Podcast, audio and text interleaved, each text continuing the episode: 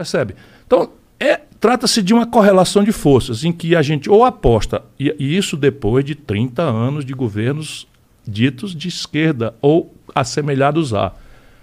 Vamos ser generosos com o nosso povo. Seis eleições presidenciais o povo nos deu a vitória. É verdade? Dois de Fernando Henrique, dois de Lula, dois de Dilma. Aí deu no que deu, foram for experimentar o, o, o, o Satanás aí. É, mas acho que a galera não gostou tanto não, do que eles experimentaram. Viu?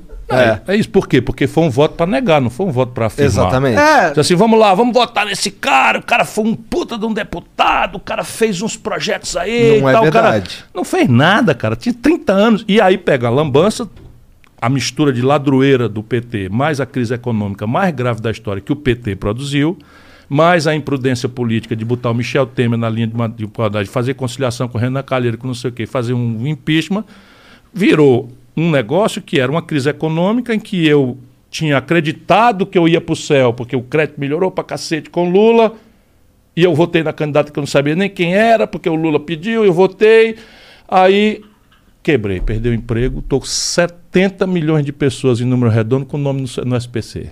70 milhões. 70 milhões de pessoas no, É, no SPC. gente, é quase metade do país. Da população adulta É. para o trabalho é isso. Mas só que tem 6 milhões de jovens no FIES.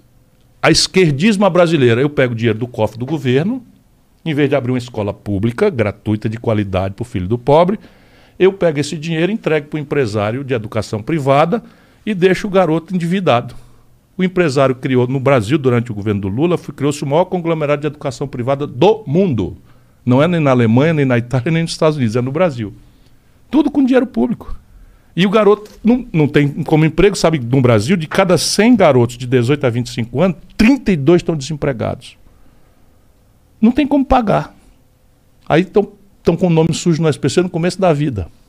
Logo de cara, primeira Para coisa. começar, então É, veja. Isso aconteceu muito nos Estados Unidos também, né? Muito, muito, muito gravemente. Porque nós estamos, Correia, a im- gente tá copiando eles. nós estamos imitando é. os americanos nas piores coisas. É.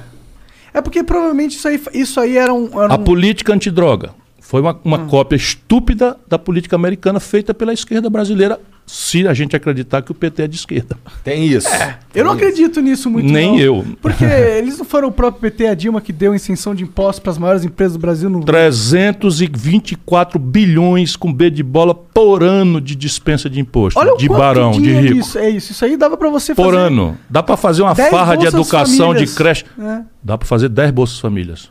Num ano. Então. Caralho, o Monark tava certo nos dados. Caralho! Caralho, essa daí foi foda. É, sempre tem uma primeira vez, né? Ah, custa mais ou menos 32 bilhões de reais, ela melhorada agora, né? é.